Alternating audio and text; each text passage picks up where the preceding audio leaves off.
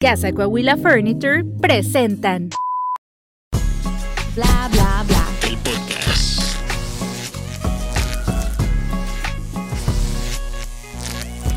Hola, ¿qué tal? Bienvenidos a un episodio más de Bla Bla Bla, el podcast grabando en un día que no es.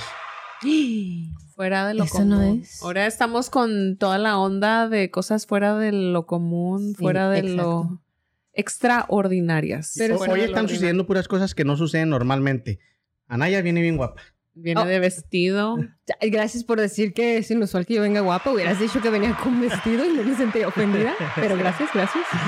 No, es que Anaya sie- siempre, siempre llega así como que de, de volada. largo. Corto, corto, largo. Mírala, no, sí, sí sabe modelar. Sí. Bueno, desde la ciudad de los búfalos y los bisontes. Los vestidos al parecer, las nuevas oportunidades. Y los Scissor Tail Birds.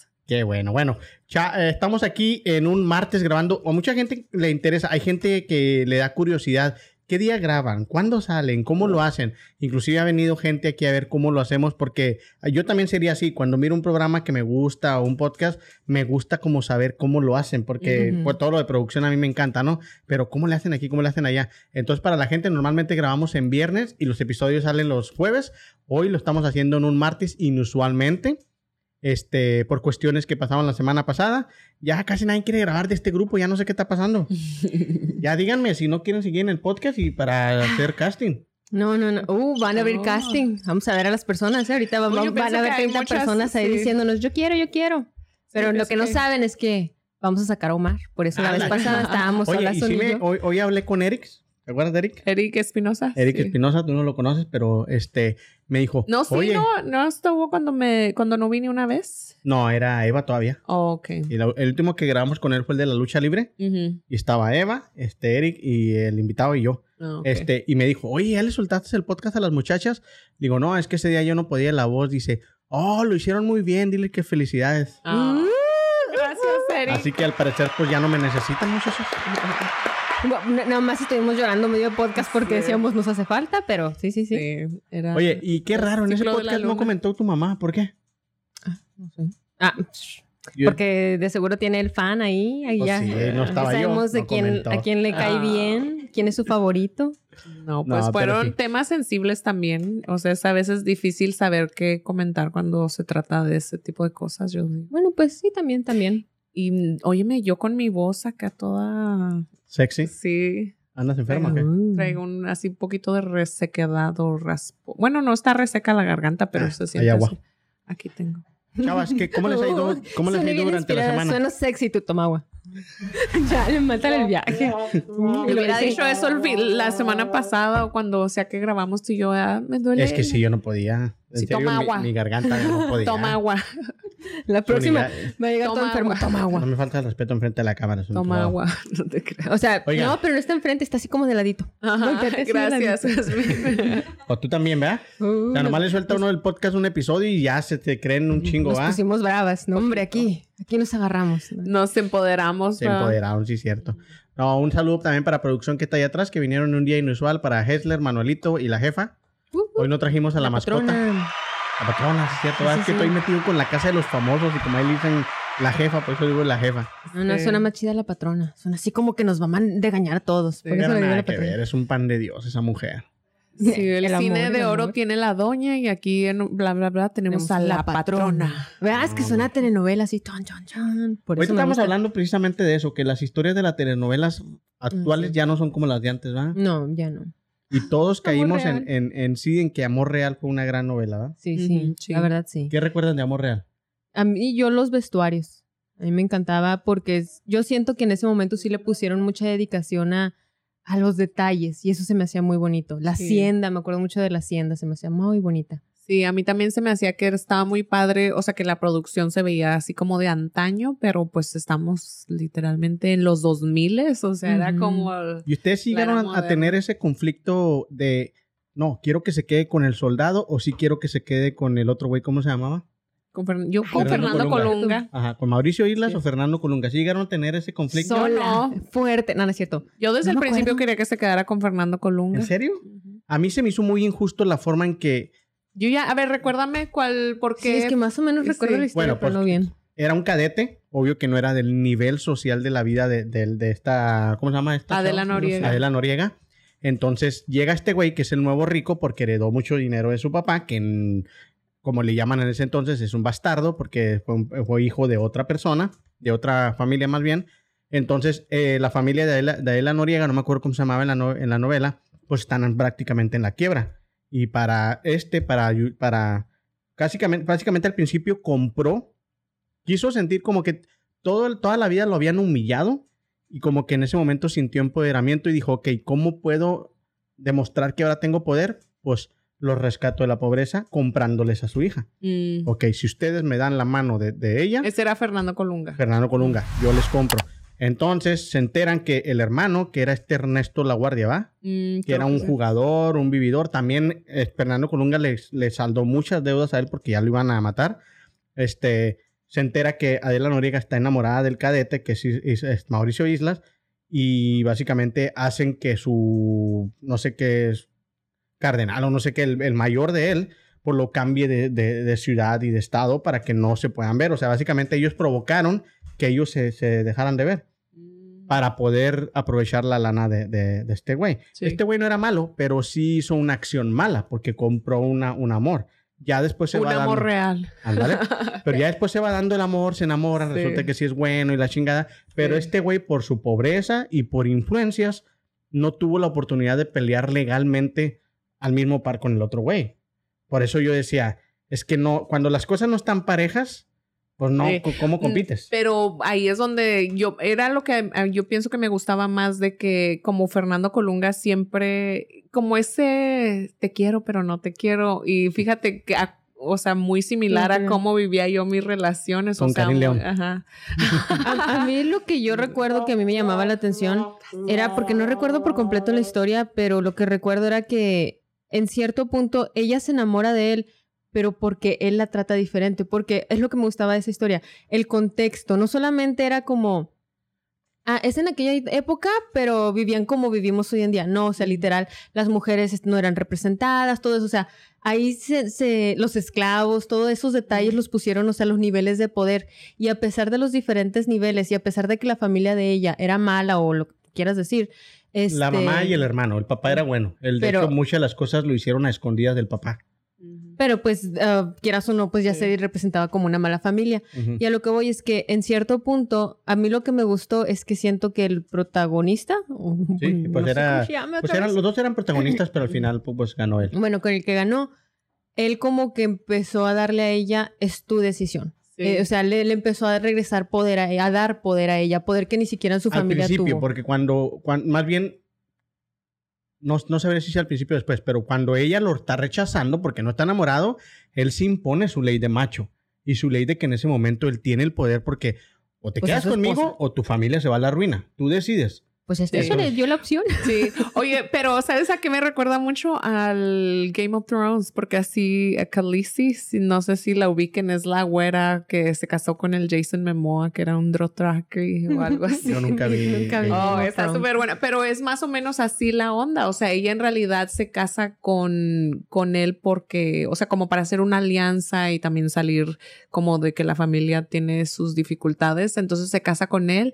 y pues al principio era como no, pues ella no quería estar con él, pero luego se enamora y lo quería un Sí, ese estilo Pedro Infante, cuando no, no le quieres dar un beso y, y la agarras a fuerzas, le das un beso y terminas con el beso bien apasionado. Sí. Que eso no sucede en la vida real. No, gente, si no te lo hagas, no, no, sucede. no. Hay gente que sí se cree y dice, no, le voy a dar un beso a fuerza. Güey, te van a demandar, te van a meter al bote. O sea, no sucede. En los tiempos presentes, sí, pero yo eso lo ubico, ese sentimiento lo ubico en muchas mujeres, o sea que mm, buscan que un hombre les demuestre de cierta forma que verdaderamente le tienen lealtad a ella o que como que la ven, no sé si por encima de, o sea, de como ¿De otras demás? mujeres, sí. Mira, o sea, que al final a la mujer, eso. y yo siempre lo he dicho, pero no me lo, no me lo quieren aceptar, a la mujer le gusta sentir hasta cierto punto que el hombre la domina. Sí. le gusta sentir que el hombre tiene ese poder sobre ella, obvio, no abusando, no, no siendo, este, no haciendo cosas que ella no quieren, pero sí le gusta sentir como que un abrazo con la fuerza de su macho, este, a ver, dale. Este, ¿cómo se llama? Jordan Peterson, psicólogo, este, él explica que no, no precisamente eso de las mujeres, sino lo explica como en general como persona, que tienes que ser un monstruo y que es mejor, y de hecho dice un dicho que no me acuerdo de dónde sale ese dicho, que es mejor ser un guerrero en un, en una, mm, ¿cómo se dice? Un guerrero en un, en una, en un momento de paz que ser alguien pacífico en un momento de guerra. ¿Qué significa eso? Que necesitas tener el poder y la fuerza de poder defender, de poder pelear, de convertirte en un monstruo si llega el momento, pero de tener la sabiduría y la entereza de limitarte y saber cuándo no es el momento. Y entonces yo ahí es donde creo que es lo que nos gusta a las mujeres del control. No tanto control, sino saber que tu pareja, cuando llegue determinado momento, puede tener la habilidad de convertirse en ese monstruo que va a atacar a otros o incluso te va a detener a ti de tome- tomar una mala decisión. Que yo creo que eso es lo que enamora como en esas novelas y así. Es la idea de que la muchacha puede que se desquicie y diga, ay, es que yo lo hice todo por mi familia y ahora ya no vivo y ah, me quiero morir. Y él le llega y le dice, ey, ey, ey, cálmate. No, eso no está bien y yo te voy a detener y te voy a cuidar aun cuando tú no te puedes cuidar a ti misma. Y yo creo que ahí es lo que nos gusta a las mujeres, el control de ese tipo. Y eso es más en el aspecto biológico de nosotros, porque en lo emocional y, y en lo mental, yo pienso que sí tenemos, o sea, las diferentes necesidades, pero sí siempre es como tratar de ver como, ok, mi energía masculina me puede, pro- ah, como si se proteger o me puede sacar así de apuros o lo que sea. Y también cuando necesito como suavizar y bajar, o sea, también puedo como apagar eso y, y estar más Sí, en porque mi- los hombres también, por más machos que seamos, con la mujer que amamos es cuando más débil nos, nos podemos... vulnerables, ¿no? Sí, pero, pero No también debe- al momento que yo quiero llorar, ¿con quién voy a llorar? Con, con mi mujer. ¿Sí me explico? A Mm. ella le voy a derramar todo lo que yo traigo, todos mis Pero sentimientos. tú porque te lo permites, pero hay hombres que no, yo siento que ni siquiera tienen idea que eso es posible para ellos. Pero o sea, porque que- también hay mujeres que no lo permiten. Si no les gusta ver a sus hombres débiles en algún momento. No vas a hacer un chillón por todo, ¿sí me explico? No vas a como que, si tienes un problema y no sabes qué hacer y no vas a, no, o sea, vas a reaccionar, pero llega momentos en que tú también como hombre necesitas decir, no puedo, o sea, ¿qué, qué hago? Ayúdame. Entonces es cuando vas, descargas con tu esposa, con tu mujer, con quien ames, y ella te va a ayudar a, a encontrar ese camino y después ahí tú agarras otra vez tus fuerzas de hombre, te recargas y vámonos, yo le entro al tiro. Pero sí, a, a mí no me importa. Ella sabe que cuando yo más débil me he sentido, yo llego con ella y le digo, ¿sabes qué? Me siento así, no puedo con esto, ¿qué hago? Y es cuando sale el la otro lado que necesitamos todo el mundo y te dice, yo estoy contigo. es yo puedo". complementario, ¿verdad? O sea, cuando a veces tú tienes que, sí, un aplauso. Sí, cuando a veces tú tienes que ser fuerte, pues ella está en un punto vulnerable y a veces cuando tú estás en un punto vulnerable, ella es fuerte. O sea, eso es lo ideal, complementarse y tener la sabiduría de saber cuándo es el momento de hacer qué cosa, ¿verdad? Todo por una novela. El amor real. Es que era novelazo, la neta.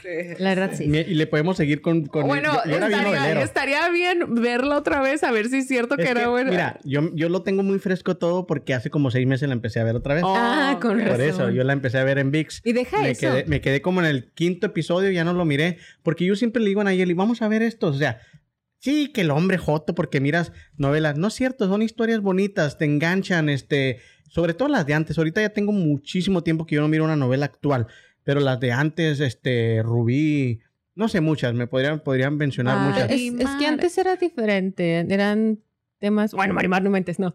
Este, pero eran temas Marimar, diferentes. no, Marimar, así. todas esas están súper buenas. Yo no, no miré Ay, ni, no, ni una de las tres Marías, miré. No, No ni me María. Mercedes, ni María la del barrio, No. ni María Me Marimar. desesperaba cómo actuaba ella.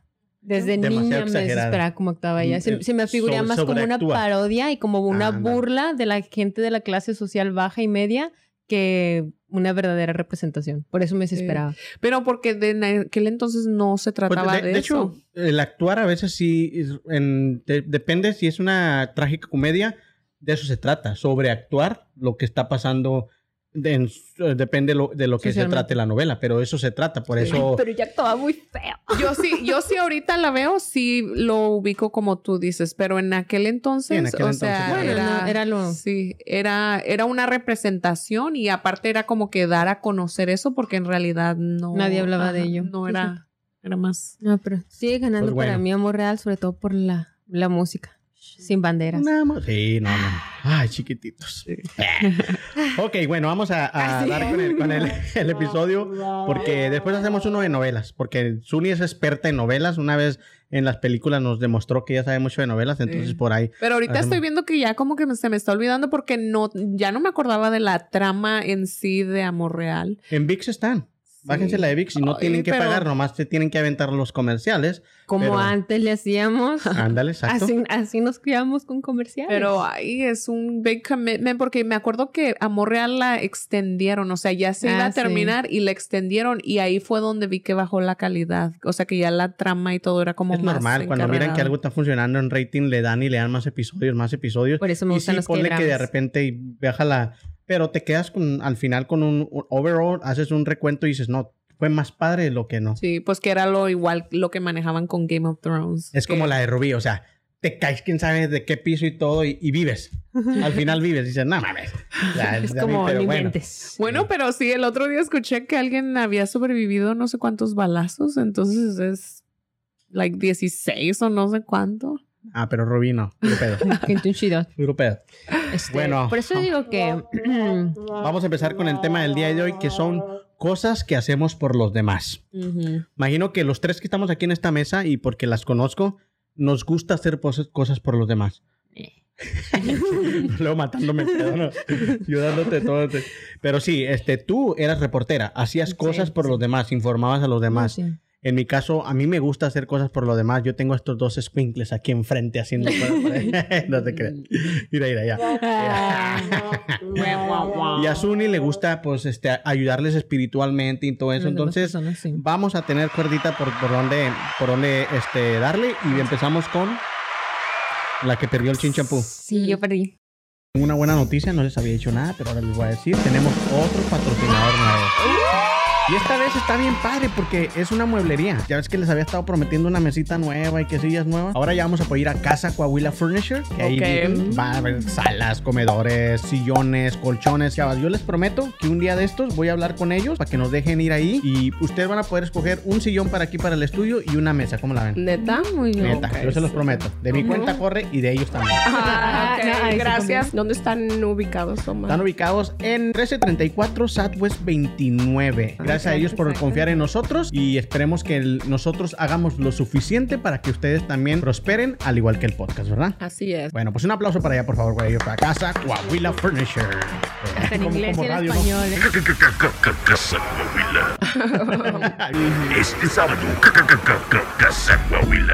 Ya te lo No te lo pierdas. Es que estábamos bien sincronizados, chinita. bueno, pues, ¿qué hacemos por los demás? ¿Y qué hacemos queriendo o sin querer, no? Porque a veces se nos olvida que sí tenemos una influencia. No tenemos que estar frente a cámaras, no tenemos que tener una plataforma. Realmente con existir ya está haciendo una influencia para aquellos a tu alrededor, a menos que te la pases encerrado en tu casa todo el día y nunca salgas. Pero si en algún momento tienes alguna interacción con alguien, ya le estás afectando. Este, en ocasiones tomamos decisiones que creemos que son las correctas y realmente pues le hacen daño a alguien o decisiones que las tomas como en al ahí se va como, ay, hombre, a nadie le va a importar y terminas haciéndole la vida a alguien, ¿no? Así como que, ay, qué buena impresión me diste, yo qué sé. Algo que yo quiero recalcar es que siempre existen tres realidades, que viene siendo la mía, la tuya o la de la otra persona que está siendo afectada y la del espectador, o sea, aquel que está separado de la situación y que está viendo. Entonces, ¿quién es para decir cuál de las tres es real? Pues las tres son reales. Una tú la estás viviendo y la otra la otra persona la está recibiendo. ¿A qué voy con esto? A lo mismo de que en ocasiones las decisiones que tomamos pues sí tienden a afectar a las personas, ya sea de forma positiva o negativa. Me gusta que mencionaste eso de que era reportera porque yo no recordaba. bueno, sí me acordaba que era reportera, pero no lo apunté aquí porque no Lo- no lo, pensé. borrado. Perdió, Sí, o perdió sea- la memoria como en una novela, ¿no? Ándale, ah, ahora quién soy, Ande, algo así. Es mi vida pasada, ¿no? Era mi hermana gemela. Este, La usurpadora. Otra novela. yo creo que en este tema, a ver, cuántas, cuenten cuántas novelas nos aventamos, gente. Este, Cuéntenle al final, eh, Manuelito. eh, al apunten. final van a ver cuántas. este, se me fue. Ah, sí. ¿Que no Eh, te acordabas que que era no me reportera? acordaba- Bueno, sí me acordaba que era reportera, pero no lo tenía aquí mencionado. Ah, es verdad que sí quería ah, hacer un cambio y yo me imaginaba que por eso de que al tener una plataforma iba a lograr hacer impacto en las vidas de las personas, iba a lograr, no sé, ayudarles, este, al menos informarles y que pudieran tomar decisiones informadas. Y yo es lo que esperaba, pero realmente por algo decidí salir del periodismo, porque al final me di cuenta que mucha gente, por desgracia, les interesa más qué traes puesto que La, noticia, que la noticia en sí. Este, yo cuando dejé que por completo bajé la calidad de mis historias y todo eso, ¿Los de- espectadores o, o tu gente alrededor? los, Los dos, espectadores. ¿no? Ah, la gente a mi alrededor eran mis compañeros y eso, y sí nos apoyábamos entre nosotros, pero quieras o no, cuando tienes que estar haciendo una historia cada día diferente y no puedes seguirla por una semana o yo qué sé, es muy poco lo que te puedes adentrar. Como es la, había expectativas o estándares que independientemente Pues mira, de lo que pensaras. Tú dices que hay, este, diferentes expectativas, o no sé cómo lo dijiste. Las realidades. Ok, la mía era de que no es cierto. La gente aquí a- a la- las, los idolatran, los reporteros de Telemundo. Y se acuerdan. Y yo, yo así como que, pues yo los conozco y no son así Sí, como que... Sí. Y no, o sea, la gente los mira en la calle, en los eventos y usted es el de las noticias. usted-". Si yo miraba eso, lo miré con, con Eva mucho tiempo. Ah, sí. No, pero es con- que Eva, donde la pongas, ella se va a hacer amigo de todo el mundo. No, menciono a Eva porque a ti no te conocí en ese transcurso de, de- de- de que eras periodista.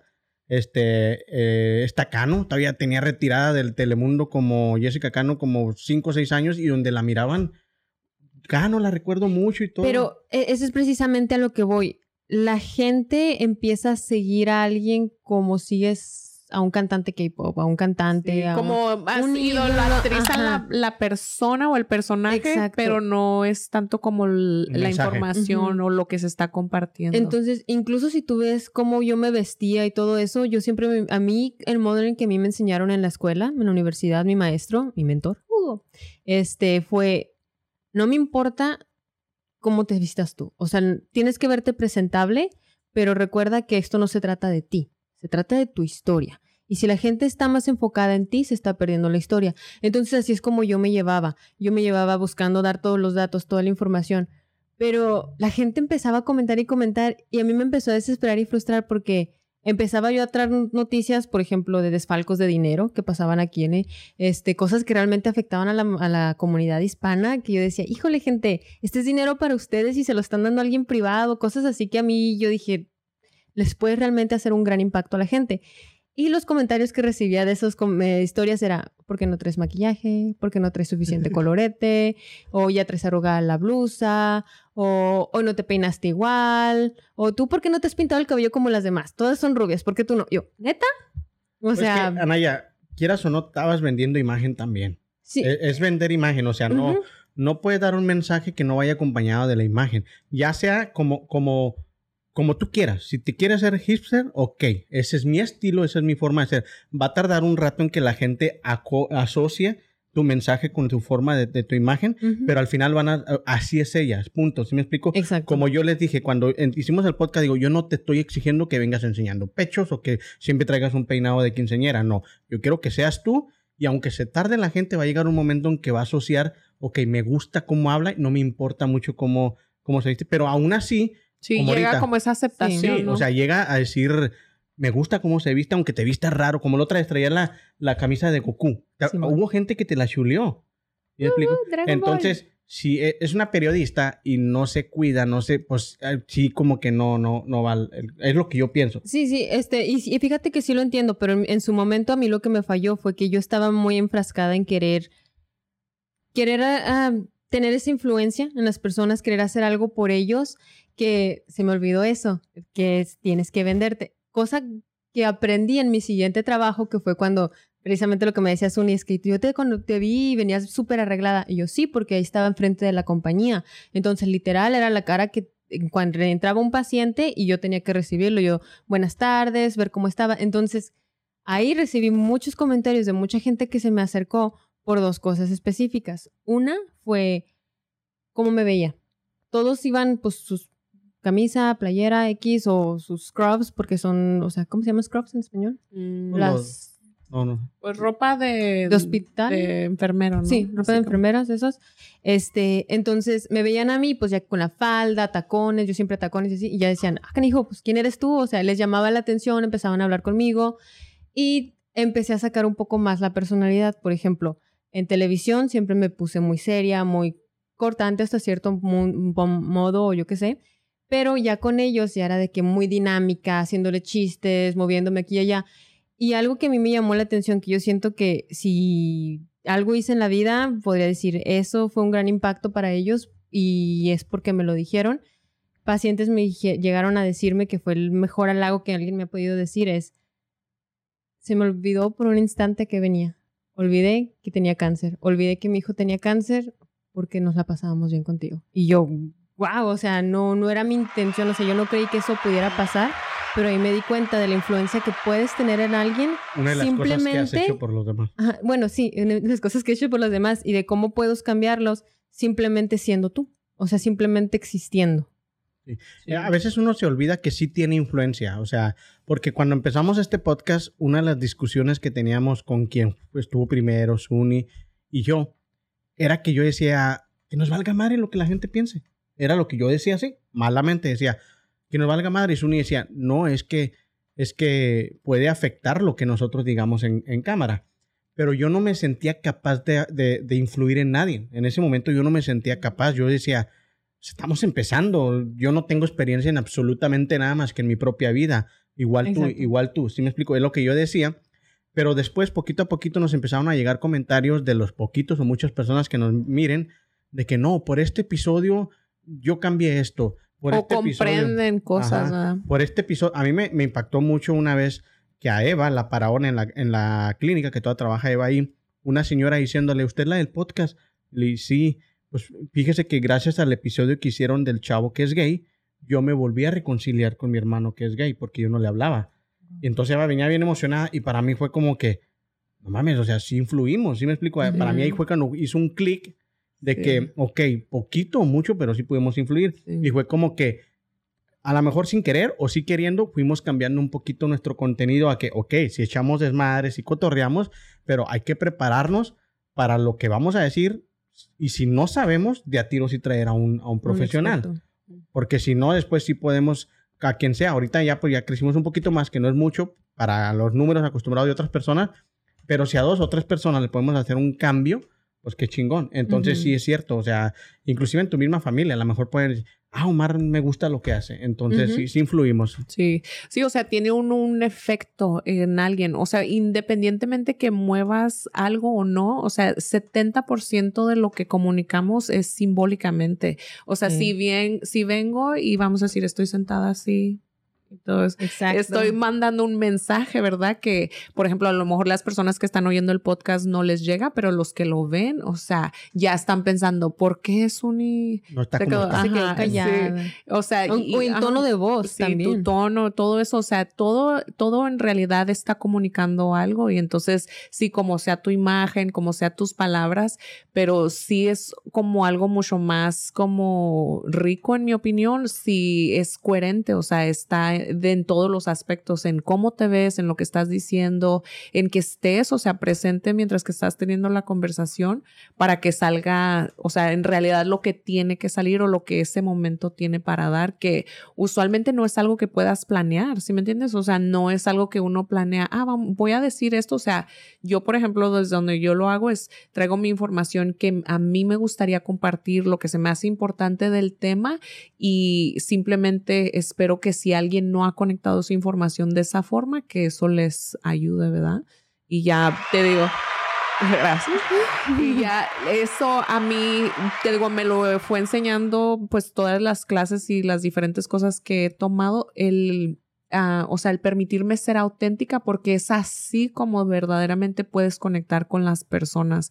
O sea, si está uno muy filtrada, o sea, poniéndote muchos filtros o pretendiendo que soy de una forma cuando en realidad no soy así, entonces baja la calidad de, de la conexión que puedes llegar a tener con las personas. Entonces, pues gracias por cómo nos han dejado, ah, o sea, afectarlos en ese, en ese modo, ¿verdad? En esa forma. Así es. ¿Qué más ibas a decir, Anaya? No, es que me, me llegó lo de Zoom. Sí. No, pero, pero Ah, fíjate te- que sí. ¿Hizo algo por ti hoy? Sí, Sí. eh, su- sus palabras me, me, me han afectado y Sí. me llegaron. No, pero fíjate que sí es verdad, o sea, eso que mencionas de la comunicación no verbal, también yo quería mencionarlo, de que hay algo que simplemente todos podemos hacer y que todos hacemos y a veces se nos olvida hacer, que es tan fácil como sonreírle a alguien o el, el dar el buenos días. Entonces, algo que me llama la atención de eso de la sonrisa es que tiene muchos beneficios a la salud. O sea, literal, aunque no te sientas bien, si tú sonríes, creas eh, químicos y cosas en- dentro de tu cerebro que comienzan a afectar tu cuerpo, que comienzan a, relajarte, y ya te sientes un poco mejor, este, se re- reduce creo que el riesgo de infartos, cosas por el estilo. Pero la cuestión es que si tú estás con alguien y le sonríes a una persona, aún, exacto, aun cuando la persona no te quiere sonreír, Resulta que hay algo involuntario. Es como cuando ves a alguien sonreír, automáticamente, aunque no quieras, por ejemplo, la gente que está ahí, pongan otra vez a Suni, vamos Suni, una, dos, tres. Automáticamente las personas que están en casa y nosotros mismos, sin querer, puede que estés serio, pero ya, Sí. tu, tu poquito tus mejillas ya se hicieron para arriba. Ya de alguna forma, si estabas frunciendo el ceño, ya no puedes, porque pasa automáticamente. Literal, ahorita te pasó, pasa A mí automáticamente. sí porque soy una persona normal, pero ellos no. No, pero ahí te va el detalle. Si tú solo le sonríes a alguien y esa persona no sonríe, te vio y no sonríe, es porque está realmente esforzándose en no sonreír. O sea, no es, no es como no que... natural, no. Ajá, no es natural el no sonreír cuando alguien te sonríe. Entonces, ahí puedes también cachar cómo están las personas. O sea, de que si le sonríes, si la persona te sonríe, dices, "Ah, tal vez estamos en pleno normal, ¿no? Pero si ya de a ti no, no te está sonriendo, ya puedes estar pensando, ok, espérame. O algo le está pasando, por algo no quiere sonreír. O lo intimidé, no sé. Entonces, eso yo siento que es algo que podemos hacer por las personas para mejorarles el día. Literal, decirles un buen día, buenas tardes. Em, hay una, ¿cómo se llama? YouTuber, TikToker, no sé qué sean hoy en día. Este, Chingo Amiga. Ella, a lo mejor si la han visto, es coreana que vive en México. Y ella menciona algo bien impresionante de- del cambio de, de cultura. Por ejemplo, allá no es común que te digan buenos días, buenas tardes, salud, nada por el estilo. Y lo aprendí a la mala forma. Este, pero si es como que muy cortante su forma de ser y todo eso, es como que te sientes como que aisladito. Pero en, cambio ya dice, como aquí en México ni lo conoces y ya te está diciendo buenos días, buenas tardes. Y de alguna forma te hace sentirte que existes, te hace sentirte válido. Y yo creo que esa es una de las influencias que yo trato de recordarme que tengo que hacerlo porque a mí se me va mucho, que es el saludar a las personas. Que para mí es más como un trabajo saludarlos porque no me nace, la verdad no. Y eso que mi papá, mi mamá, mis, mi abuelo, yo recuerdo en el rancho, bueno, allá donde es mi abuelo, de los típicos, ¿no? Del sombrero. Y yo con cara de, ay, mi abuelo conoce a todo el mundo. Y nada, que no, o sea, realmente nada más, pues costumbres de rancho. ¿sabes Porque el cómo? saludo es de Dios. Eh, ah, no sabía. este, pero. Ese es un dicho, o sea, dicen el saludo es de Dios. Ah, pues. ah, En fin, te digo, pero si es algo que realmente te mejora mucho que, y te hace sentirte validado. Y por eso es que yo trato de esforzarme en, en hacerlo, porque nuevamente, en, por ejemplo, trabajando en Telemundo y así es lo que siempre me decían, que la, la típica dormimos juntos. Y tú O- quisieras. no, yo siempre sigo con cara de no, ¿por qué? este, o la típica de ¿qué? Que ya nos habíamos visto, no sé, me, siempre me decían que cosas así. dormimos juntos cuando nos saludas. Te Sí. dicen que si dormimos juntos. Que pero siempre me decían cosas así por lo mismo, porque yo pues no, no estaba acostumbrada. Hasta que llegó Eva y, buenos días, choriqueso, buenos días, y, y comadre. Y yo, ay, chihuahua. Entonces ya ¿Por empecé qué a te decía saludar. choriqueso? No, choriqueso es a todos. los hombres. Órale. A todos los hombres les dice choriqueso, a las mujeres comadre. Entonces, te digo, era así de que con todos saludando. Entonces, eso es algo que yo empecé a notar. Ah, eso está teniendo una buena influencia en mí. Quiero empezar a tener esa influencia en otras personas. Y ya cuando voy a otro- otros lados, que estoy en la tienda o así, procuro recordarme a mí misma, sonríe. Procuro ya, y sobre todo cuando ya, ahora que ya nos podemos quitar el cubrebocas y todo eso, eso es una de las cosas Sí. que yo digo. Puedo influir en los demás en su día. Si han estado teniendo un mal día y yo les sonreí, a lo mejor ya dijeron, ah, pues hoy estuvo gacho mi día, pero ya al menos alguien me notó. Sí, yo, bueno, yo divido mis, por ejemplo, lo que hago por mí misma, lo que hago por mi familia inmediata. Alguna vez les mencioné que relaciones de primer nivel, de segundo nivel y de tercer nivel. Y, por ejemplo, en respecto al, como a las personas externas, ¿verdad? Si hay cosas que yo, por ejemplo, hago que las demás personas probablemente, probablemente no tengan idea, pero por ejemplo, yo, algo que yo trato de hacer por los demás es no verme ni más que ellos ni menos que ellos, ¿sí me entiendes? O sea, cuando salgo de mi casa siempre tengo como ese pensamiento, porque es ese efecto, o sea, que en realidad no lo puedes tocar, no te van a ir a decir, ah, el que tú hayas decidido no verte por Mm. encima de mí me afectó así. O sea, eso lo haces y no espero ningún tipo de, si me entiendes, de consecuencia de nada de eso. Y eso, o sea, que siempre tener como una actitud, o sea, como de resolución sobre la vida, o sea, no quedarme estancada de que, hoy salí, ya iba de malas y dejar que eso se desparrame todavía más. Pero también ahora, por ejemplo, hay de las cosas que hago por mí es que si verdaderamente no estoy teniendo un día como para actuar de esa forma, no me obligo a hacerlo, ¿sí me entiendes? Tampoco se trata de, o sea, de hacer nada más por hacer, o sea, las cosas tienen como su, ah, ¿cuál es la palabra? Como eh, la intención, la intención que le pones a las cosas, o sea, tiene un efecto, ¿verdad? Entonces es como que tú la vas dirigiendo. Y en cuestión de tu familia, pues ahí yo pienso que eso es lo que, como el currículum que le ayuda a uno a definir cuál es la medida de lo que se debe dar y, y cuánto debes, por ejemplo, como, como poner límites, ¿verdad? Porque literalmente lo platicó Jazmín en una ocasión de eso de que si a veces no tienes límites en la familia, entonces es muy fácil que esos mismos límites se sobrepasen en otra área de tu vida, como pueden ser tus amistades o tu, tu trabajo, que el trabajo es muy representativo de las dinámicas en casa. Entonces, si en tu casa no puedes ponerle un límite, vamos a decir, a tus papás, qué tanta influencia tienen en ti, entonces en tu trabajo, igualmente tu jefe probablemente esté como aprovechándose o lo que sea, ¿verdad? Entonces, en Nunca cuestión... lo había visto así. Sí, entonces en cuestión de, de lo que hago por los demás, o sea, básicamente trato de hacer por otros lo que yo quiero que hagan conmigo, ¿verdad? O sea, quiero respeto, entonces yo respeto. Quiero que me traten bien, O sea, trato bien. la próxima que veo un muchachón bien guapo, ¿de qué drama voy a llegar? Venga, chimpijito. Quiero que hagas- voy a hacer contigo lo que quiero que hagas conmigo. ¿Que no tienes un...? Ay, por eso digo que él es mi muchacho, ¿de qué drama? Sí.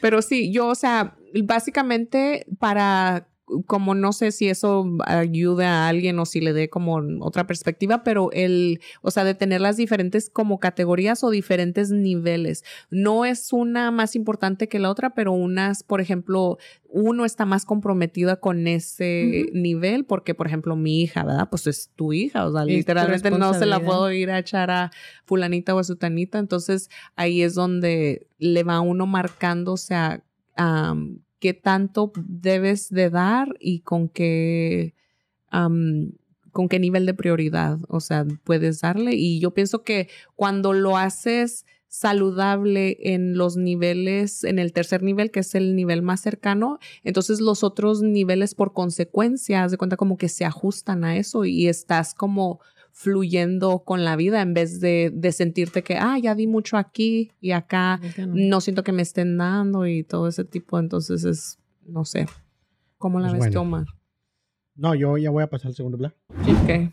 Este, Yo pero creí que ese era el segundo plan. No, eh, entonces, pero an- antes de pasar al segundo black, yo traigo una pregunta para ustedes. Este, eso que dices que lo que hace la, la gente con una simple sonrisa te cambia el día, sí es cierto, porque yo en la empresa donde trabajaba antes, pues yo entraba a las 8 de la mañana y literal desde, desde esa hora ya había estrés porque había cosas que entregar y cuando uno es creativo, pues a veces se te, se te resulta imposible terminar un trabajo si tú no estás, eh, si tu mente no está trabajando, si no estás teniendo un buen día y lo que sea.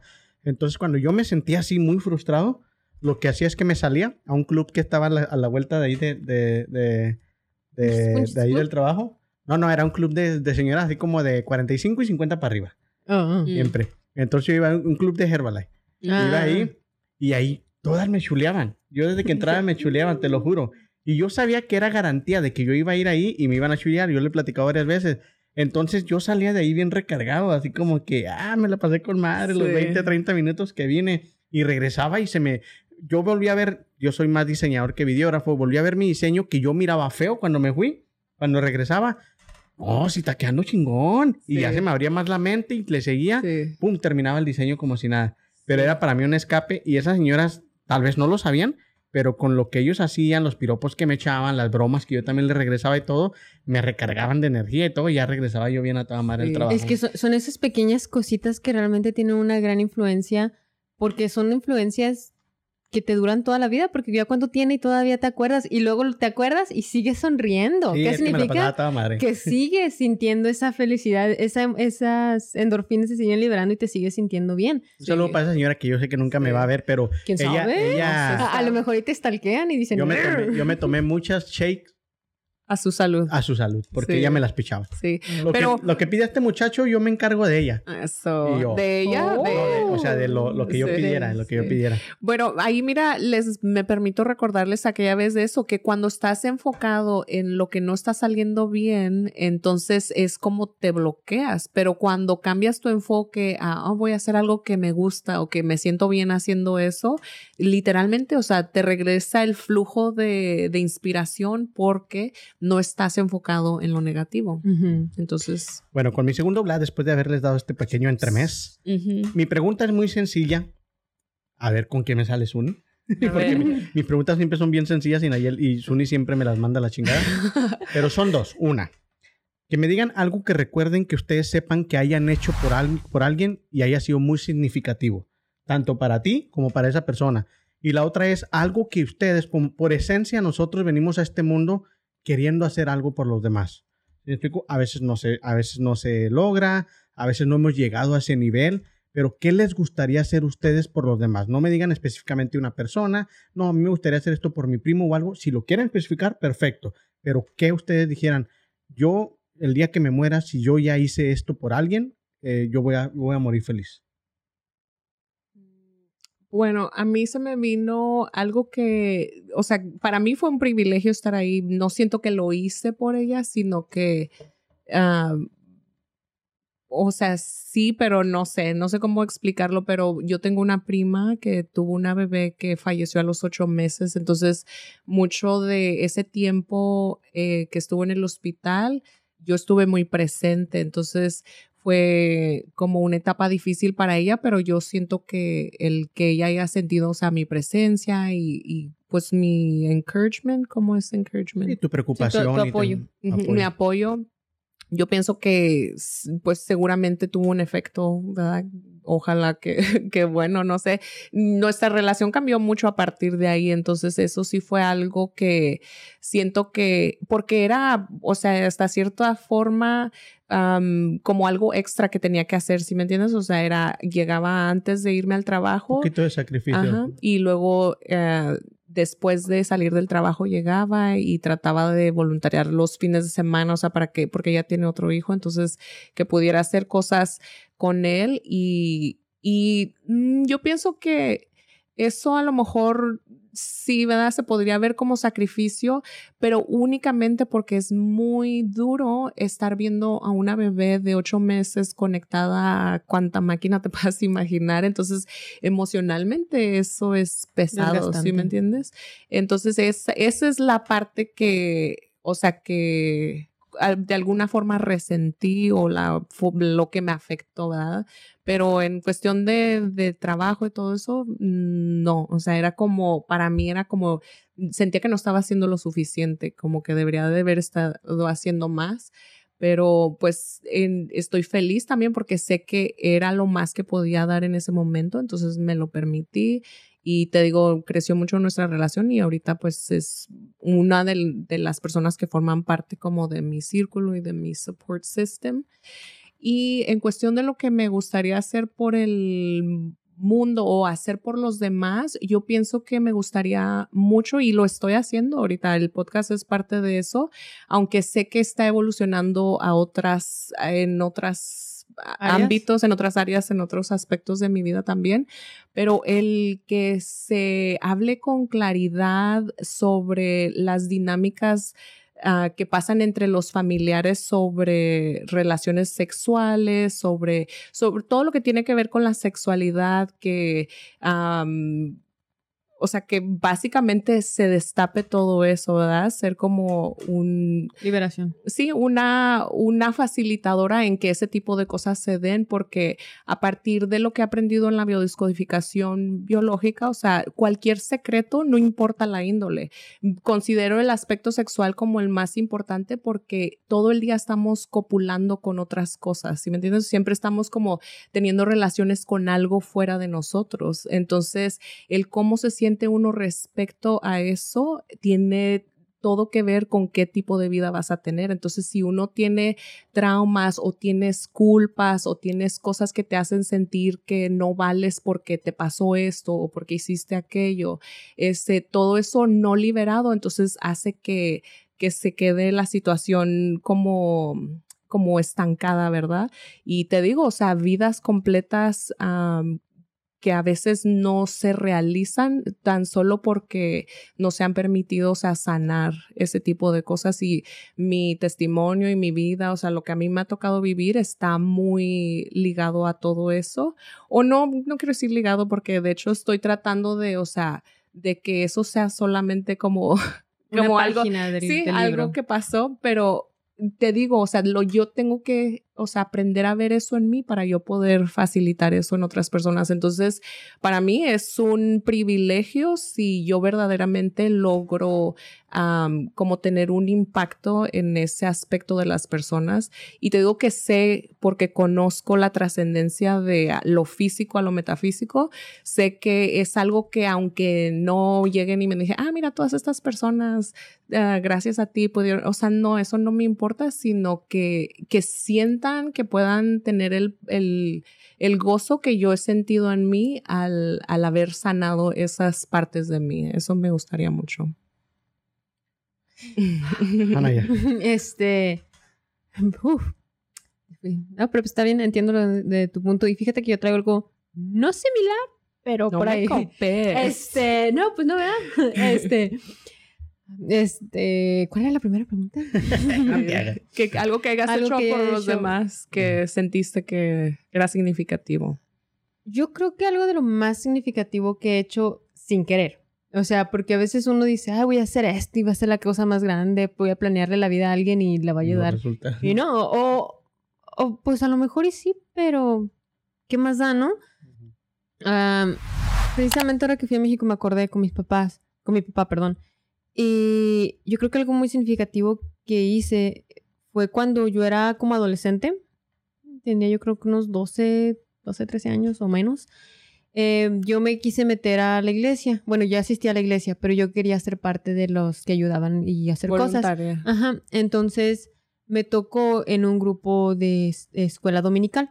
Bueno, no era escuela dominical, era aparte para los niños. O sea, era un sábado, creo que cada sábado o algo, algo así era. Pero los sábados hacíamos un evento para los niños que era este, darles la predicación, pero divertida, con show, juegos, cosas por el estilo, ¿no? Y era algo que me llamaba mucho la atención porque siempre, bueno, en mi familia, lo que son mi papá, mi mamá, mi hermano y yo, tendemos a ser muy ligados a los niños. Hay algo en nosotros que naturalmente como que nos, nos jala mucho de los niños y a los niños los jala a nosotros. O sea, literal, mi papá puede estar parado ahí en una esquina y cuando menos te des cuenta va a tener tres chiquillos alrededor y mi papá así con cara de, ah, no los conozco. Pero así llegan, o sea. Sí, mi papá sí de que, oh, de hecho mi papá es uno de sus miedos de que dice, ¿por qué los niños se me acercan tanto? Pero es que como que transpira esa paternidad que los niños se sienten seguros. Entonces es algo que nos pasó a nosotros. Y eh, me gustaba mucho a mí apoyar, pero yo lo hacía más que nada porque quería, número uno, quería participar, sentirme partícipe en la iglesia. Y dos, me empecé a notar que me gustaba, me gustaba lo que hacía. Entonces realmente no lo hacía tanto, por así decir, altruista, ¿verdad? Sí lo hacía porque yo tenía mi propio beneficio. Pero a lo larga historia, ¿no? Un día, durante, durante una de las dinámicas, em, yo recuerdo que recogíamos niños que también eran parte de un orfanato eh, y eran niños también de bajos recursos que íbamos por ellos. Este, y durante una de las dinámicas, yo recuerdo que nos pusieron a todos y fue una dinámica que yo hice cuando yo era niña. Cuando era niña, iba a la iglesia, servicio dominical, y recuerdo que dijeron, les pidieron a los maestros que se pararan enfrente Y dijeron, todos los niños que sientan que les hace falta el abrazo de mamá, el abrazo de papá, acérquense a uno de sus maestros, los van a abrazar. Y yo me acuerdo que en su momento, yo siendo niña, yo dije, ay no, qué asco. a mí desde niña no me Hasta gustaba. Sí, o sea, yo así de que no. O sea, y aparte, ya de grande, pues ya fue que me di cuenta que es porque pues a mí no me faltaba ni papá ni mamá. Entonces, pues yo no tenía esa necesidad de un abrazo. Entonces yo no comprendía mucho el por qué hacer eso, esa dinámica. Cuando ya me tocó ser, que todavía básicamente seguía siendo niña, porque te hablo de que yo creo que fue una diferencia de cinco o cuatro años, este, de que yo era la niña y yo ser la maestra, este, recuerdo que nos pararon y yo no estaba preparada para esa dinámica, yo no sabía. Este, y dijeron, aquí están sus maestros, si eh, quieren, eh, si les hace falta el abrazo de papá o de mamá, acérquense y ellos los van a recibir. Y yo me acuerdo que yo me quedé por un instante, para empezar, yo era de las maestras más nuevas. Y para seguirle, yo veía que todos los maestros eran como que los cool, los chidas, los que así como que se vestían, hasta se vestían mejor que yo y todo. Y yo siempre fui como, pues como soy ahorita, ¿no? Así como más, me, tiraba al piso y jugar con niños y todo.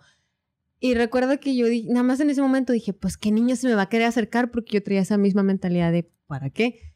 Y me acuerdo que lo único que hice fue extender los brazos. En ese momento nada más dije, ah, pues si viene un niño, pues viene un niño, ¿no? Y me acuerdo que fue yo creo la primera vez que quise llorar así porque mm, me hicieron falta brazos me hicieron falta brazos y a partir de ahí fue la primera vez que yo vi una necesidad enorme en los niños. Y porque a pesar de que yo te digo, yo tenía como unos 11 o 13 años, más de 13 estoy segura que no tenía, todavía ni siquiera entraba bien a la adolescencia. Y a pesar de que yo era una niña, en mi mente yo entendía que había niños que necesitaban tanto amor que veían a una niña un poquito más grande que ellos y corrían a los brazos de esa niña para buscar amor. Entonces, a partir de ahí es que te respondo la segunda pregunta. Nace en mí, no sé si algún día me log- logre hacerlo, porque pues obviamente la vida me lleva a otros lados y, y pues tengo mi carrera y todo. Pero si yo puedo en algún momento de mi vida hacer la diferencia en algún niño, quien sea, cualquiera, con que sea un solo niño, que yo te pueda decir, si yo logré hacer que ese niño se sintiera amado, si yo logré hacer que ese niño se sintiera valorado, lo que sea, para mí va a valer la pena todo lo que pase y todo lo que yo tenga que vivir en esta vida si puedo impactar a un solo niño y mejorarle la vida. Porque te digo, porque a partir de ese día es la única cosa que yo me he dado cuenta. No hice nada, no hice absolutamente nada. Solamente extendí los brazos. Fue lo único que hice. Y me di cuenta que hay niños que para e- que eso vale todo. Una muestra de amor. Sí, un aplauso. Y, y seguro que ya lo estás haciendo porque te digo, o sea, la- cuando la intención está ahí, o sea, muy No indirectamente, no, pero muy, o sea, literal, Jazmín, es que uno a veces quiere ver que, oh, uno más uno equals dos, ¿verdad?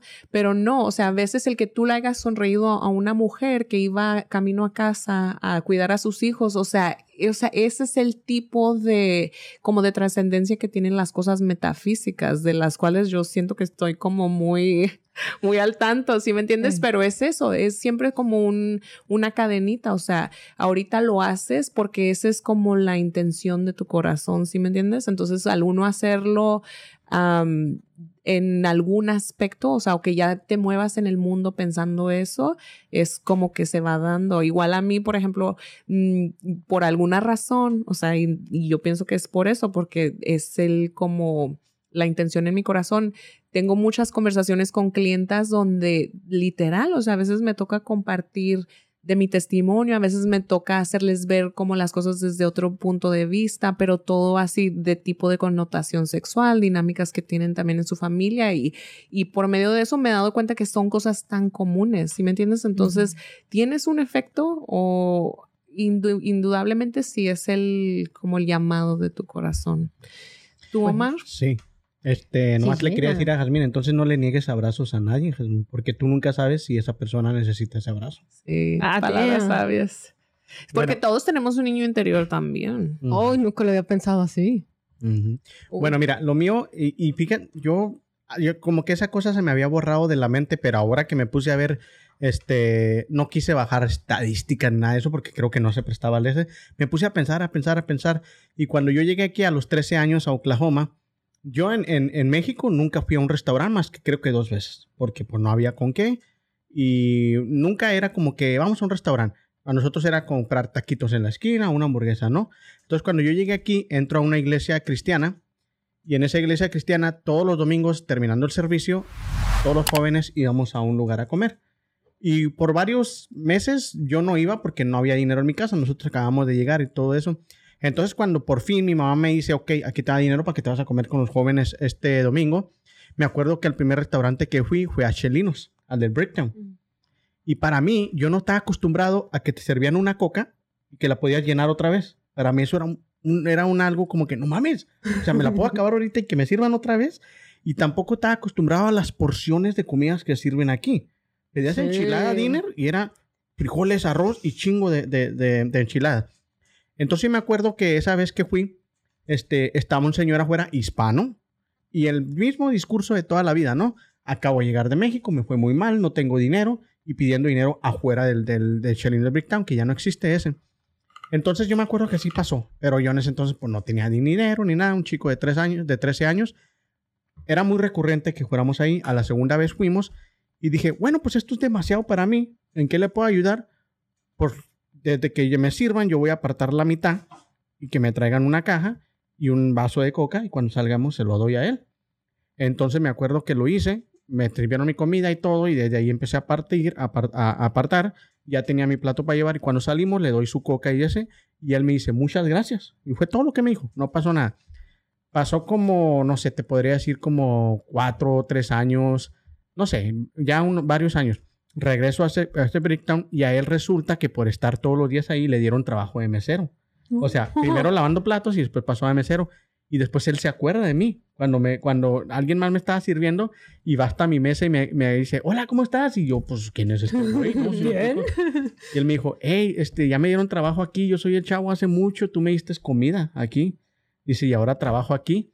Y Mm. me dijo, lo que comas tú hoy no lo, no lo, lo vas a pagar, te lo voy a pagar. Oh, entonces sí le Y ayudó. entonces yo tenía como 17, 18 años en ese entonces y ya entendía yo lo que, lo que, o sea, en ese momento nomás fue, ¿qué le puedo ayudar? No tengo dinero y le di ese plato y ya después sí como que miré lo profundo que fue un simple Sí, plato y comida porque sí. se acordó de mí. ¿Sí me Sí, explico? se la acordó, verdad. se acordó de mí y ahora se me vino a la mente yo porque yo estaba buscando qué he hecho y he hecho chingo de cosas por gente. No había que, no había que escoger. madre Teresa. De todo tú. No, no, en serio, no hallaba que escoger porque las otras son muy vanas, ¿no? Son como que, ah, pues a lo mejor le presté dinero a alguien en un momento que lo necesitaba. ¿O me? Ándale, cosas que también todo el mundo hace por uno. Sí. Entonces traté de buscar algo muy profundo y me acordé de dos, tres cosas, pero esa fue la que más me, me dio gusto recordar ese día. Como que Sí. dije, oh, sí, cierto, me acuerdo que esto pasó. Y, No, hasta y- me tocaste las fibras, Sí. o sea, de, de... Y yo pienso que es eso, el hecho de que lo diste desde la igualdad, si me entiendes, que no te sentías superior a él, ni Ándale. menos. No, ¿y Era ¿Cómo? como Porque, pues te digo, básicamente tardé como dos, tres meses para yo poder salir sí. con el grupo de jóvenes. en Ajá, pero entonces. a es lo, eso es a lo que voy, o sea, que desde donde hace uno las cosas tiene todo el Sí. impacto. Eso es muy significativo. Bueno, tal que me dio mucho gusto haberme acordado gracias al tema, estar viendo qué, qué, qué puedo hacer, puedo hacer estas preguntas, pero qué es lo mío, y me acordé de eso. Este, lo otro fue que yo siempre he dicho, a mí nunca se me ha hecho justo que una persona muy viejita trabaje. Nunca. A, a mí se me hace como que lastimosamente a veces hasta mi mamá lo tiene que hacer porque uno no tiene los recursos como para decir no. ¿Sí me explico? Pero sí me gustaría que si un día yo tuviera tener recursos en la agencia latina de aquí de Oklahoma existe un, este programa que se llama La Puerta de Oro. Ajá, ahí son sí. muchas viejitas y viejitos que se reúnen. Este, no me acuerdo qué día. A mí me tocó muchas veces con la compañía que trabajaba antes. Este, una vez al año íbamos, les poníamos música, los dejábamos cantar karaoke, nosotros llevábamos las bocinas, le llevábamos comidas de diferentes patrocinadores y se la pasan con madre, juegan dominó, se conocen y todo. Van viendo también cómo se van muriendo sus amigos porque pues ya Sí. están grandes. Entonces a mí me gustaría hacer algo como eso, pero más grande. Porque ahí no tienen, o no, no tienen, o no quieren, o no sé, este, los recursos para algo más grande. Son un grupo, yo podría decir, de 15 personas, de 15 viejitos, entre viejitos y viejitas. Entonces a mí me gustaría tener como que ese lugar no sería como, como un- no, ¿cómo se- Asilo. asilo, sino un lugar donde puedes ir a bailar, convivir con tus propios amigos y que ahí se reúnan y este... Un- una zona recreativa, pero para el adulto mayor. Ajá, y que pues la- al- al- tal vez me gustaría tener un chingo de dinero como para decir que ningún viejito trabajara, pero pues, yo sé que es imposible eso, Sí. pero sí que por lo menos sus últimos días los vivieran con o sea, padre, Sí, conviviendo con lo demás, con comida, música, si pudiera llevar yo grupos, mariachis, tríos o lo que fuera, que de esa manera pudieran convivir. Su Eso sería- onda, la onda padre. que les gusta a ellos. Sí, pues sí, un rock and roll o lo Sí. que fuera. ¿no? Sí. Eh, Tal vez a, la- a mí me toca ya nuestro, en nuestro tiempo y llevamos allá a Benito, a Bad Bunny ya todo viejito. a que nos Sí. toquen unas canciones. ¡Ah, mi cadera! Yeah, yeah, yeah. Yo, yo. Pero sí, no, está lo muy que- padre. Y pues ahí es donde yo pienso que cada uno ¿verdad? toca como el punto que, no sé, que, el- que le llena el corazón o que Pues sí. es como lo más cercano a las emociones. Y pues es muy noble de tu parte, Omar. Lo- De todas la- mis la partes. verdad- ah, este, pues sí, ¿verdad? Bueno, no, vamos pero a sí, porque la verdad no todo el mundo así como que acoge al, al adulto mayor. Sí, que- pues eso, bueno, eh, lo que comentó Omar me lleva a mi próximo punto, que es el tercer bla, es am, doy al otro lo que necesita y lo doy desde mi dignidad. Y qué límites me pongo a mí mismo para, a mí mismo y a otros para poder dar lo que quiero dar. ¿Cómo me contestarían esas preguntas? Creo que a veces no damos lo que tendríamos que dar a quienes necesitaríamos dárselo y a veces damos de más a quienes no necesitaríamos dárselo. O sea, no tenemos límites. Hay veces, hay personas que no se merecen todo lo que les damos, todas nuestras energías, nuestra insistencia de que como que los quieres retener a tu lado cuando no se merecen eso y hay gente que sí se merece estar a tu lado y no le das lo que necesita. O también por esa tontería que tiene el ser humano de que cuando sientes seguro algo, no te- lo menos te importa. ¿Sí Sí. me explico? Entonces hay esas personas que te quieren tanto y te dan tanto que tú los tienes ahí como que, ah, esta es mi área Sí. segura, no tengo que darles tanto. Y hay otras personas que te son un poquito más déspotas contigo y todo y te esfuerzas demasiado para retenerlos a tu lado. Sí, era lo que te iba a preguntar, que en qué crees que consista eso. Y yo lo viví en mi experiencia como estilista, porque sí, pero usualmente tenía que ver con la autoridad. O sea, personas que eran como muy autoritarias, yo me sentía como, no sé, como si vulnerable o tendía más a querer complacerlas que esas que tú dices que son como más llevaderas y a la vez nicer, o sea, te tratan mejor, te valoran tu tiempo, tu trabajo, pero me, me noté haciendo eso, o sea, tratando de hacer espacio y como se dice, going out of my way por personas que eran como muy así y las que Muy se portaban demandantes. ah, muy demandantes y las que se portaban así súper buena onda, era como, ah, pues no, no puedo. Y como yo sabía que me entendían, ¿verdad? Entonces, pero cambié eso y, a, y mi vida cambió a partir de eso porque entonces te digo que sí empecé a valorar mucho las personas que sentían eso hacia mí. Entonces, también me ayudó que como ya estaba llena, podía querer a esas otras personas que eran más demandantes, ah, pero como enseñándoles límites, ¿sí me entiendes? O sea, no como quererme, ah, te voy a enseñar eso, sino más como, am, pues, o sea, estoy, estoy honrando mi, como mi... Me interesa. Sí, mi, mi integridad, sí. Tú, Jazmín, que Pues- das al otro lo que necesita y lo das de tu, desde tu dignidad. Yo me indigno, no es cierto. Este, fíjate que eso es algo en lo que últimamente he estado pensando mucho y he tenido un conflicto interno, porque vengo a partir de la idea del concepto cristiano de ama a tu prójimo y ama como Dios te amara, ¿no? Entonces a veces yo me he quedado pensando y, y eso procuro mucho pensarlo. Bueno, me acabas de hacer enojar. ¿Cómo reaccionaría Dios, no? Podría- la típica que what will Jesus, what will Jesus do, ¿no? Ajá. ¿Qué haría Jesús en tu caso? Y yo, bueno, pues ¿qué haría Jesús? Y a veces sí, la verdad es que me quedo pensando, bueno, pero yo no soy Jesús, entonces no. Eh, pero a veces ahí yo sí es donde tengo conflictos a veces, porque como que siento que nos han pintado tanto la imagen de mártir, que se nos olvida el Jesús que también aventó todo y sacó todo de, de la iglesia cuando los Sí. vendedores estaban ahí profanando el, el templo. También se enojó y los Sí. sacó a todos y los, no los insultó, pero pues sí les dijo sus cosas, ¿no?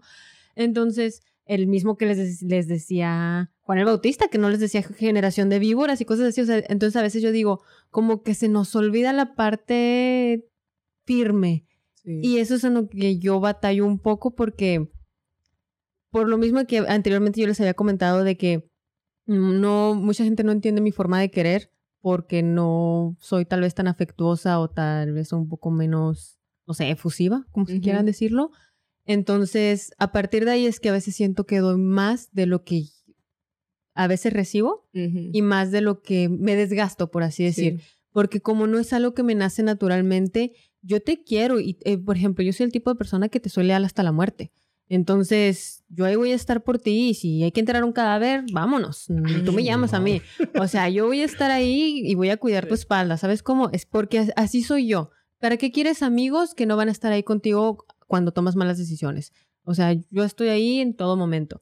Pero al mismo tiempo no voy a ser la que esté, no sé, tú estás llorando y yo así como que, Ujú. todo bien Sí. con el palito, ¿no? Desde lejos.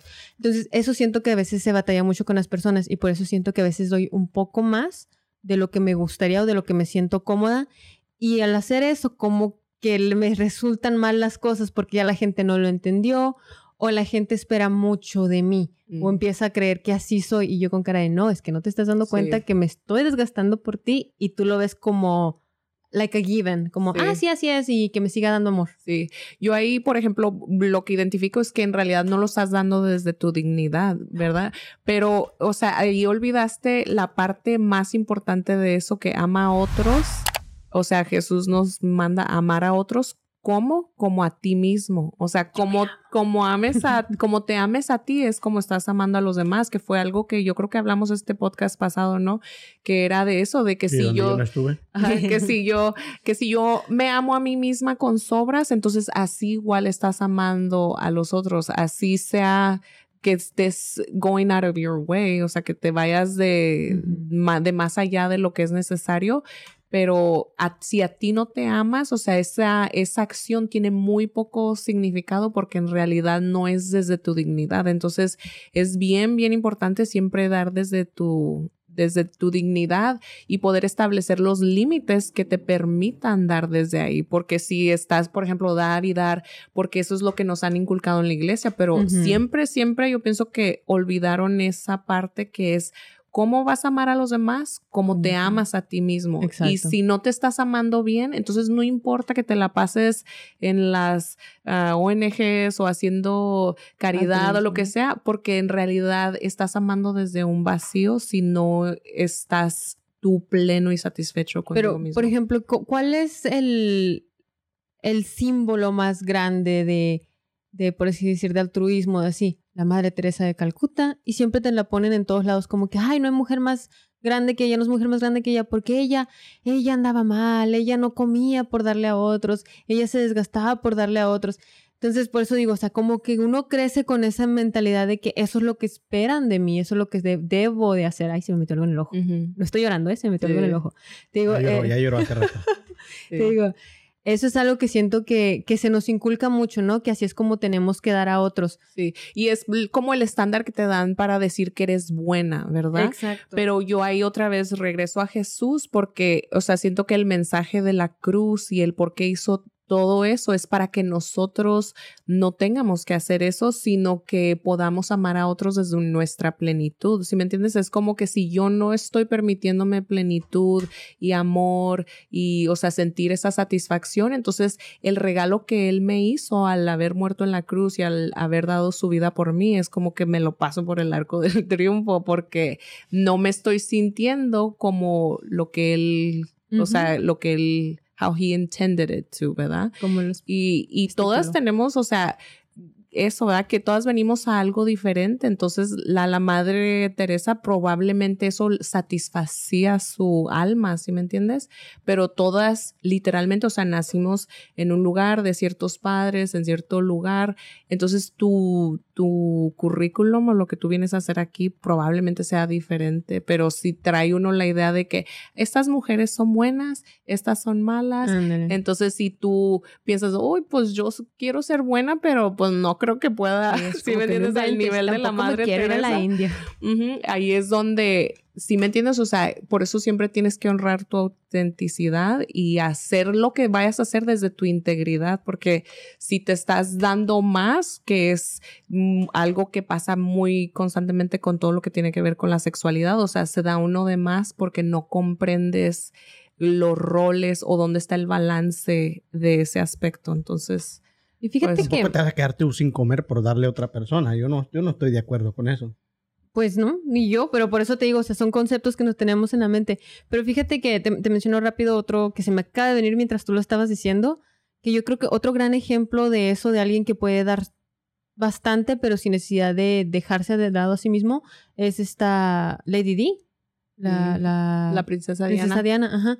Este, porque ¿acaso no des- desmistificó el VIH y simplemente lo único que hizo fue abrazar a una persona con VIH? Sí. Pero no dejó de comer, no se desvistió, no dijo, ah, yo también infectenme, ¿no? O sea, realmente nada más dijo, te acepto como eres y punto. Y realmente fue un, hizo un gran cambio para todas esas personas que tal vez muchos que lo, lo padecen hoy en día, pues ya no se acuerdan de eso, pero fue un, algo que tuvo impacto hasta hoy en día. Aceptación. Ujú. Sí. Pues bueno, Pues ¿algo más sí. que quieras agregar, Son? Am, y ahí nada más me gustaría marcar, ah, para que veas que voy a echar algo más negativo, pero el cómo usamos lo que damos para conseguir cosas de los demás. O sea, que también el dar puede ser un, una forma de manipulación, ¿sí me entiendes? Mm, Eso es cierto. algo que tenemos que tener en cuenta.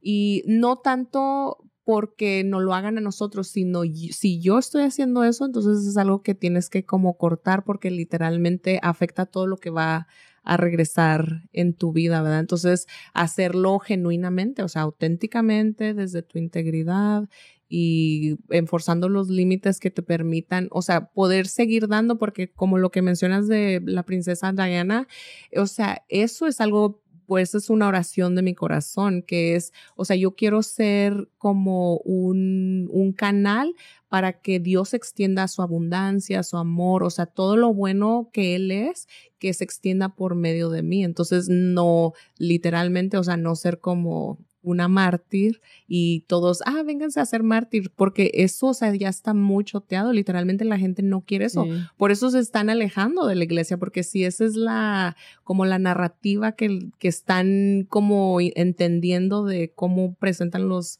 los pastores, padres o lo que sea el mensaje, entonces no quieren eso. Y, y yo siento que, o sea, literalmente el mensaje es Jesús ya hizo eso, entonces eso no es lo que a mí me corresponde hacer, sino vivir en el espíritu, que fue lo último que pasó cuando ya ascendió al cielo, ¿verdad? Entonces, eso es todo lo que yo traigo reportando para bla, bla, bla. Allá. Bueno, pues esperamos que les, que les haya llegado el mensaje de alguna u otra manera y que les haya servido de algo. Para, eh, con esto terminamos el episodio del día de hoy para pasar a la dinámica. Y la dinámica de hoy es presentada por... Casa Coahuila Furniture. Supermercados Morelos. donde Bueno. se me antojaron unos chilitos rellenos. Bueno, vamos a pasar a la dinámica y la dinámica patrocinada también por Manuelito. Oh, sí. Ok, entonces vamos a ver, aquí en estos papelitos hay oraciones, que no son la del Padre Nuestro ni la del ah, Ángel de mi guarda, son oraciones que vamos a leer según el sentimiento. O... No, o Vas sea, a leerla. Son, son situaciones. Son Ajá. situaciones que están pasando. Por ejemplo, algo te pasa o algo está sucediendo y tienes que reaccionar conforme a la emoción que viene aquí. Emoción, perdón. Entonces, por así decir, si al- pisaste una popó de perro, pero tienes que reaccionar Feliz. feliz, como, ah, pues, entonces a partir de ahí es donde viene el cómo vamos a tomarlo. Ok. Ok. A ver, demuéstranos pues. Ah, la verdad. Eso me, eso me pasa por andar de explicona. Pero primero, ok. Tu emoción. Agarro una emoción. Ay, qué emoción. Ay. Ah, se me pegaron todas. Y luego voy con la primera, que son. eh, personas, personas imaginarias. ¿Qué. O sea, sí, personas imaginarias. Si te miras a un fantasma. O sea, veo, veo un fantasma, ¿no? O veo una persona imaginaria que nadie más puede ver. Uy, con desesperación. No, pues sí. a ver, apenas. ¿cómo? Sí, sí. Saca tus Sí, dotes ah, Actorales. de la Le otra voy a vez. poner el sticker arriba para que sepan dónde vamos. Ujú. A ver. ¿Cómo, cómo reaccionaría? Y fíjense que ese es un miedo que yo tengo. ¿Cómo sabría? Bueno, no es un miedo, pero es algo que he pensado últimamente. ¿Qué tal si, por ejemplo, esa persona que está ahí junto a Suni, pero ustedes dicen que no está, pero ahí está, y está ahí junto a Suni, y ustedes no me están entendiendo que Es que está ahí, pero es que está No hay ahí. nadie. Está ahí y si no le ponen atención, se va a ir y es es que no hay necesario que, nadie. hable, pero es que está ahí y si no la ves, Ya me la creo. Suni voltea, es que está ahí a tu lado. Sí, algo así. Es el Espíritu Santo. Él es el Espíritu Santo. Pero Bueno. también está aquí adentro. Ah, apláudele, pues. Pero si fuera pesada, imagínense. ¿Qué sentiría Oye, la gente con pero- esquizofrenia? Ya te la ando creyendo porque estabas así como que no y luego de repente... like, Entonces, ¿qué quieren? ¿Dónde? ¿Cuál? ¿Cuál? Oh, ¿Qué te toca hacer? Yo te, yo te la debería de dar y luego tú nomás escoges la emoción. Ah, sí, Así. cierto, ¿verdad? Sí, escogí felicidad. Ok, ya entonces... eh, escribe como doctor. Sí. Con felicidad, si tienes una situación difícil ah, como cárcel, drogas o un choque. No manches, Ah, la Manuel. Bueno, te acaban de meter a la cárcel. Ajá. Ya. ¡Ejé! ¡A toda madre! ¿Qué? ¿Cómo están todos los reos? ¿Qué? ¿Cuánto tiempo tienen aquí? ¿Qué? ¿Por qué te metieron? Drogas. ¡A toda madre! ¿Cuánto debías o qué? Pues había mucho dinero, por eso las Eh, con drogas. razón. ¿Y a ti cuánto, Sí. cuánto tiempo tienes aquí? Yo ahorita vienen por mí mi papi, güey. Ah, no, Ya, eh, manejando. gracias. Eh, ahí le avisas a mi jefita, ¿no? Que estoy aquí. Ay, No, qué felicidad de haber caído aquí. Aquí sí te dan de comer tres veces al día, ¿verdad? Ajá. Ah, la chingada, no hay problema. Nos ponemos a dieta, ¿eh? No, no, es Qué bueno. bueno. felicidad. Ver el amor, ¿qué no, me tal? gusta Qué agusticidad. La actitud está al 100 nomás. Pero la actitud cambia todo, ¿eh? Ey. Sí. A ver, va Suni. Y a Suni le toca tun, tun, tun. Con odio. Tun, tun, tun. Deja Ok. saco a Teresa. Es que lo estoy tratando de buscar otra más. Con Teresa. Es que tú me diste una bien acá. Ver. Ok, con odio, esta te va a quedar apenas. Si tienes una discusión con tu novio o novia o novia, con una situación de que es muy tóxica Una situación que es muy y tóxica. tiene que ser con odio. Uf. ¿Y así me saldrá? Ah, O sea, Suni no sabe de odio. Pues es que literalmente eso es de mi pasado, ya no. por eso, pues acá te pasaba a ¿Cómo te relucir. atreves a qué? Pues no, no a sé. ver, yo soy tu novio y, y soy bien tóxico. Ok. Eh, ¿A dónde fuiste? Está checando el celular. ¿Cómo te atreves a interrogar? No, pero yo soy la que tengo que tener el odio, Sí, ¿no? sí, pero yo estoy tu tóxico. ¿A dónde fuiste? ¿Qué te importa? A ver, déjame ver quién, quién te está escribiendo. Déjame De- mi déjame celular, no se te ocurra. Me pertenece. Pero neta, o sea, si fuera de odio, yo... Es que si fuera de odio, o sea, yo lo... no te salgas del personaje. Es que yo lo que Tienes que haría mantener- sería... Vienes oliendo a leña de otro, Tienes de que otro hogar. mantenerte en el personaje. Pues es la leña que me gusta. ¡Ah!